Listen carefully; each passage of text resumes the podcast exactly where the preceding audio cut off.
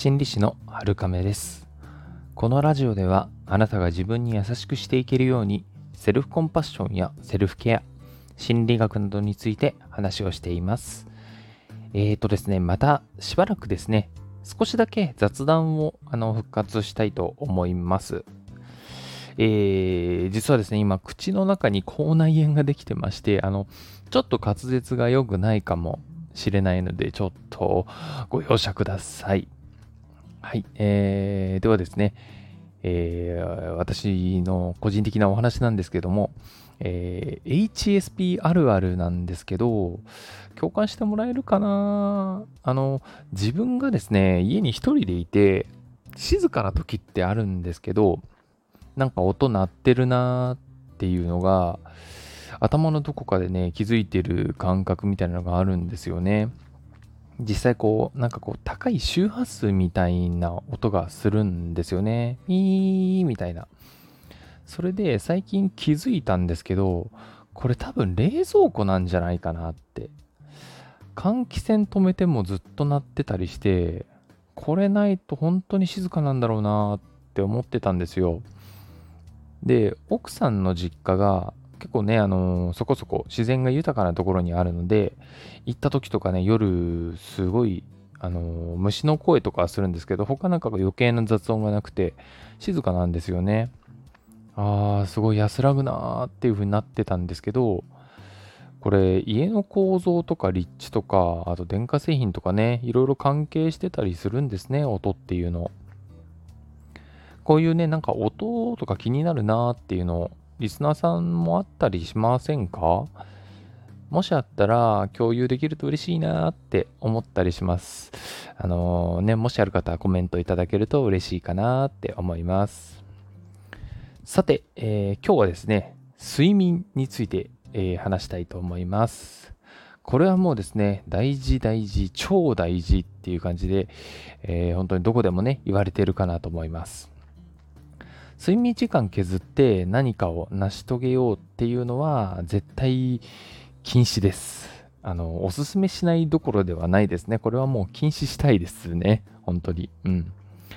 睡眠は生命維持活動の中で一番大事と言っても過言ではないですよね。私が言うまでもなくね、あの、皆さん分かってらっしゃるかなと思うんですけれども、睡眠が不足してしまうと、翌日のパフォーマンスはもう、ね、目に見えてわかるというか、こう体感的にわかるというか、かなりね、下がりますよね。えー、私なんかですと、ロングスリーパー気味なので、8時間少し超えたくらいが調子がいいんじゃないかなっていうのがね、わかるんですよね。それでも、不調でなければ9時間とか10時間とか寝ることはないので、まあまあ、そのあたりは結構いい感じかなと思ってますけど、で、逆に7時間切っちゃうと結構ガタガタになりますね。もうあちこちおかしい感じがします。なんだったらあんまよく眠れてない時は7時間台でもちょっと、うーん、ちょっと不具合あるみたいな感じになるんですよね。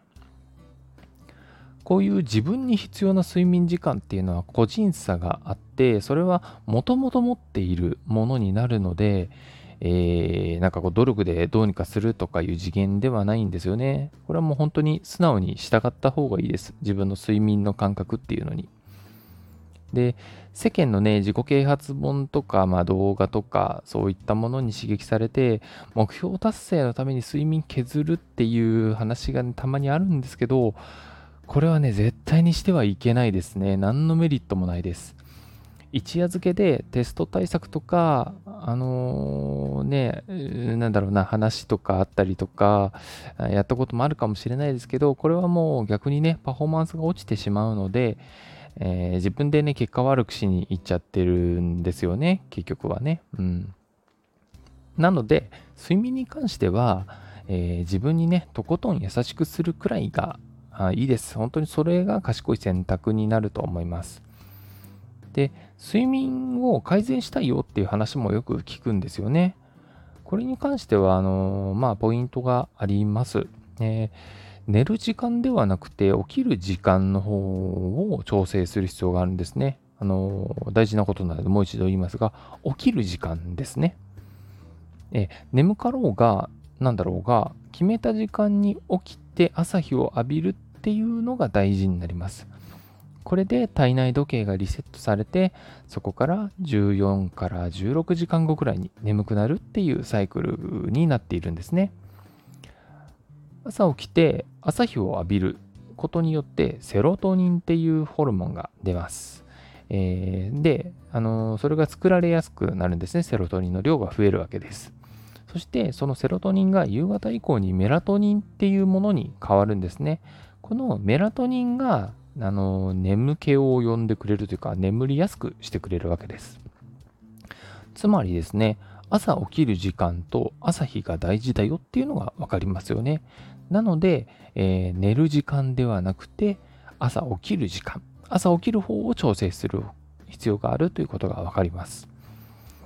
あとですね、寝つきの悪さとか途中で起きちゃうっていうのも、えー、悩みでよくありますよね。あんまりおかしいと思うんだったら、あの睡眠外来、睡眠外来で、えー、ね、先生に見てもらって、えー、よくしてもらうっていうのもありですね。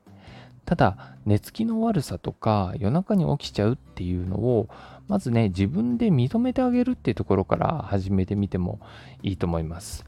うん、どうしてもね、こう寝なきゃ寝なきゃとかね、ああ、今夜も起きちゃったみたいなところで、えー、なんだろうな、自分を責めてしまったりとか、うん、あ嫌だなっていう風になってしまうことが多いと思うんですけれども、まあまあ、えー、自分にはそういうとこあるよねとか、それが今の私だよねっていう感じで、あのどちらも気にしないで大丈夫なんですね。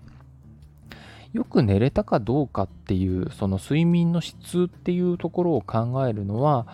起きた時の寝れたかなっていう、えー、具合というか、あのー、感想というか、それで判断するのが、うん、おすすめになります。あのー、大事なのはね、結局寝れたっていう実感ですからね。あのそれがさえあれば別に入眠時間が何時というか、まあ、うん、入眠の質が良かろうが、夜中に起きようがあんまり関係ないですからね。まあ、確かにね、夜中本当に1時間おきに、えー、目が覚めてしまって何日もっていう1ヶ月とかね続いてしまうんであればあの睡眠外来とか行った方がいいかもしれないですけどね、うん。えそしてですね寝るためにできることとして思いつくところで言いますと睡眠の1時間とか前に入浴がいいって言われますよね。これは入浴後に体温が下がるのが眠りを呼んでくれるっていうことに、えなっているらしいですね。あとはですね、ラベンダーオイルとかね、あの安らくあのアロマオイルを寝る前にかけるようにしておくっていうのもありですよね。枕元に置いておくとか、部屋で香りがするようにしておくとか。ただですね、あの、アロマオイルの類はですね、あの、ペットに有害な可能性もあるので、もしね、飼っていらっしゃる方は、事前によくそのあたりは調べていただいた方がいいかなと思います。またご存知だとは思いますけど、スマホですよね。言われて嫌だなと思うでしょうけども、スマホはね、やっぱ寝るのにいいとは言えないんですよね、どうしても。あのまあ、光とかね、あの刺激情報のうん、量とかそういったものによって頭がこうピンシャキ状態というかね、あのー、昼間になっちゃうのでね、できればあんまり刺激強くないのがいいですよね。あの軽めの本とか瞑想とかね、あのー、気持ちいい、気持ちのいい寝具に包まれているっていうのも悪くないですよね。毛布とかね。